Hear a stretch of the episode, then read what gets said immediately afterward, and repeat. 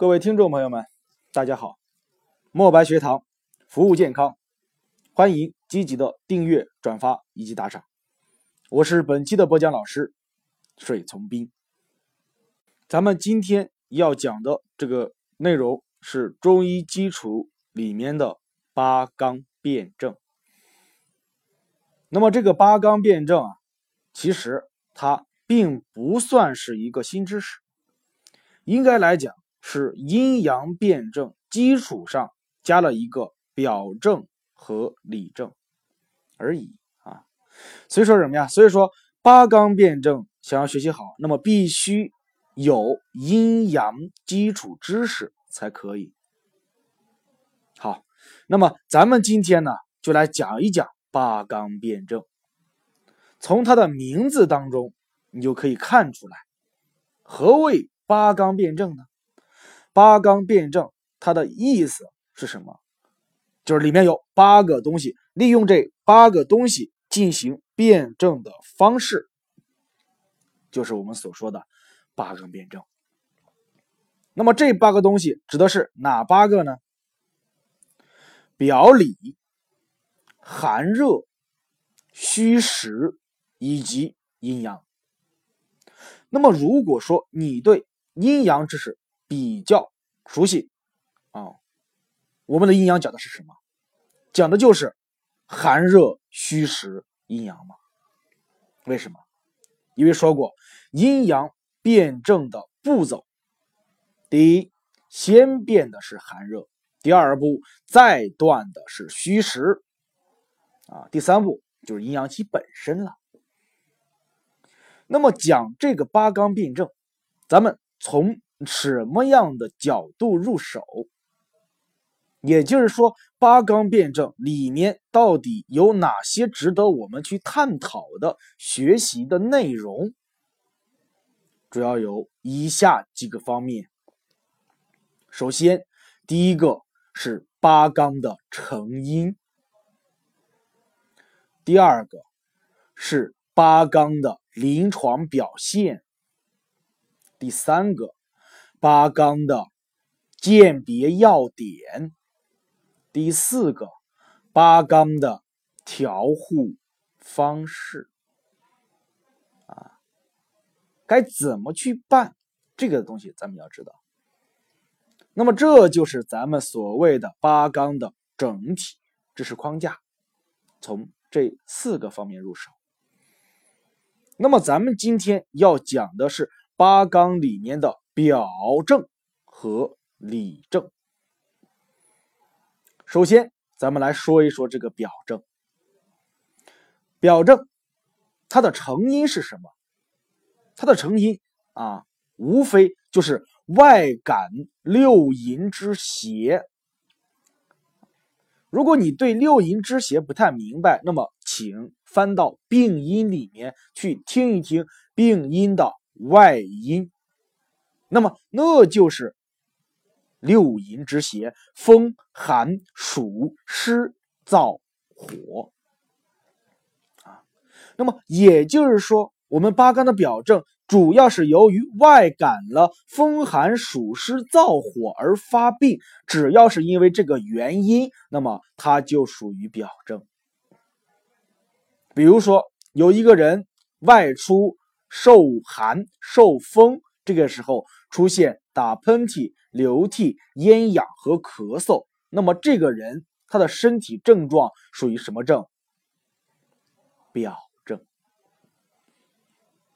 这就是我们表症它的成因。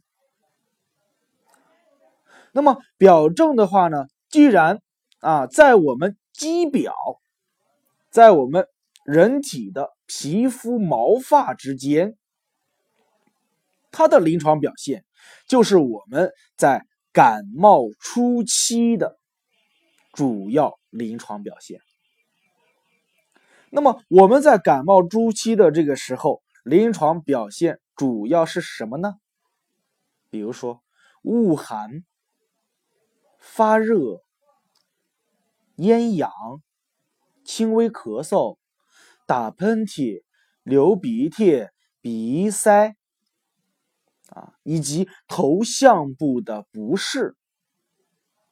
那么也就是说，我们在感冒初期所有的症状啊，它的共有症状就是我们表症的症状，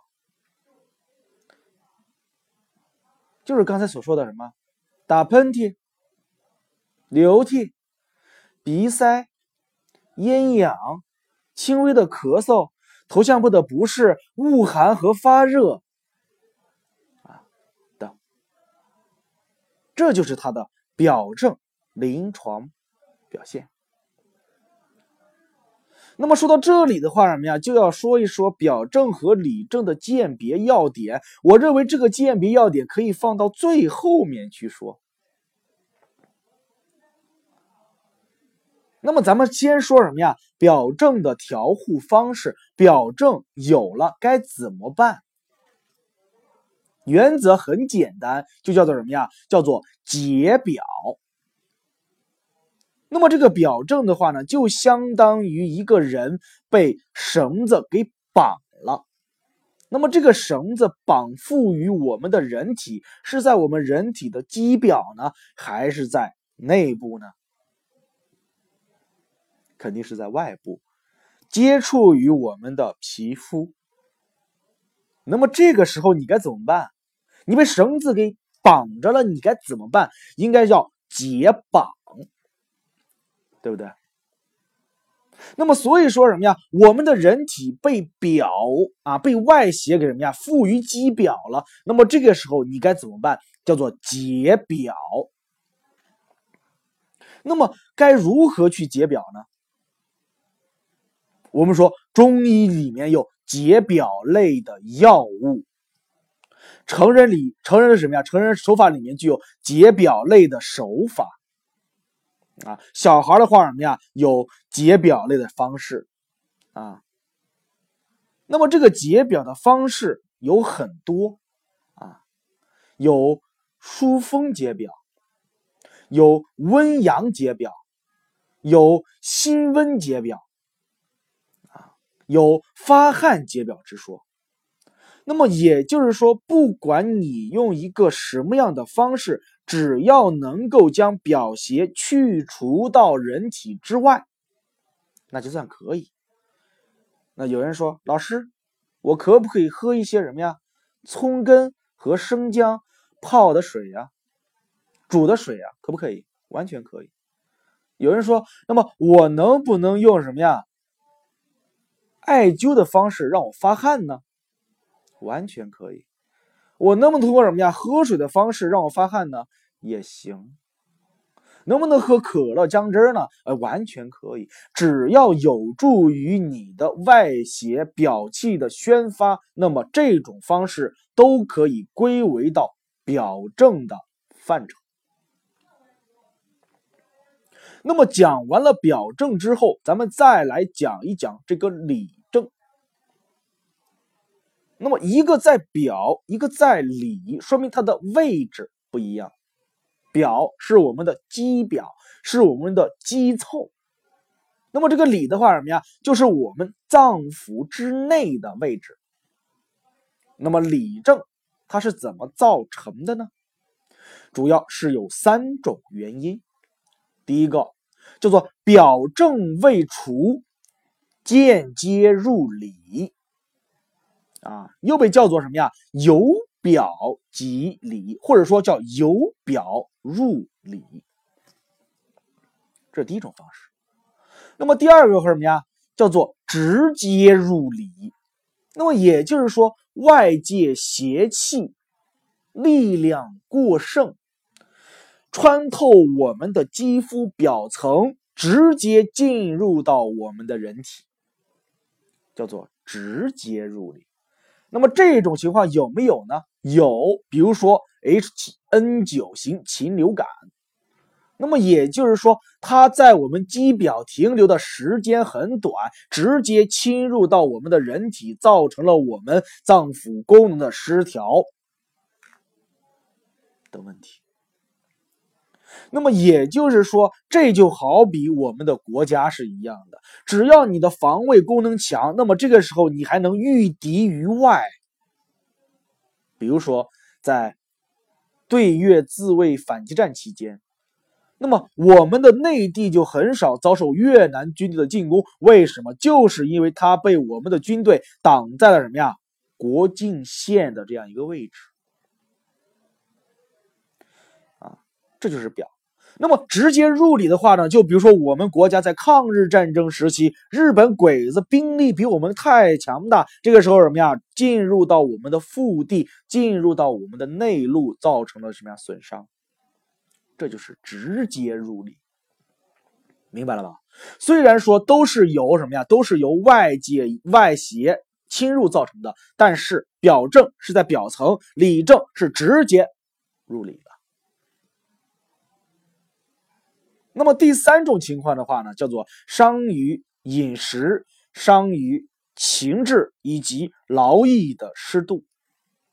比如说，内部情绪过于焦躁、过于忧虑，啊，情绪暴躁，太过于高兴，情绪疏泄不及，导致我们脏腑功能失司，这就是里症。比如说。有一个人因为过度焦虑导致了吃饭不香、拉肚子、腹痛的情况，那么他出现这个症状就属于里症的范畴。一个人直接吃了什么呀？二十几个冰激凌，导致肠啊胃肠什么呀？肠绞痛、拉肚子、流清稀水，那么这个时候他属于什么症？属于里症。还有就是劳逸的湿度啊，比如说过于劳动、劳神、劳力过动，猝死了，内因；过于安逸，安逸的什么呀？肌肉萎缩了，内因啊。这是我们说里症的成因是有三个：由表入里，直接入里。啊，以及我们所说的啊，伤于饮食，伤于情志，还有劳逸的适度。解放双眼，聆听健康，墨白学堂伴您健康每一天。欢迎积极的点赞、订阅、转发和打赏。那么，我们讲完了理症它的成因。以及他们的啊临床表现，刚才说了李症的成因，那么接下来的话呢，咱们来讲一讲李症它的表现是什么。其实李症的表现特别的多，因为李包括了脏腑，包括了气血，包括了脑，包括了骨髓。那么一旦这些问题发生了变化，那么我们的人体症状多不多呀？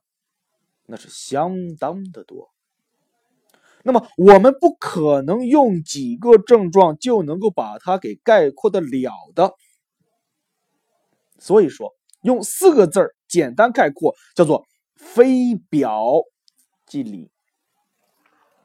那么也就是说，只要不是我们表症范畴的症状，那么都属于里症的范畴。比如说头晕这一个症状。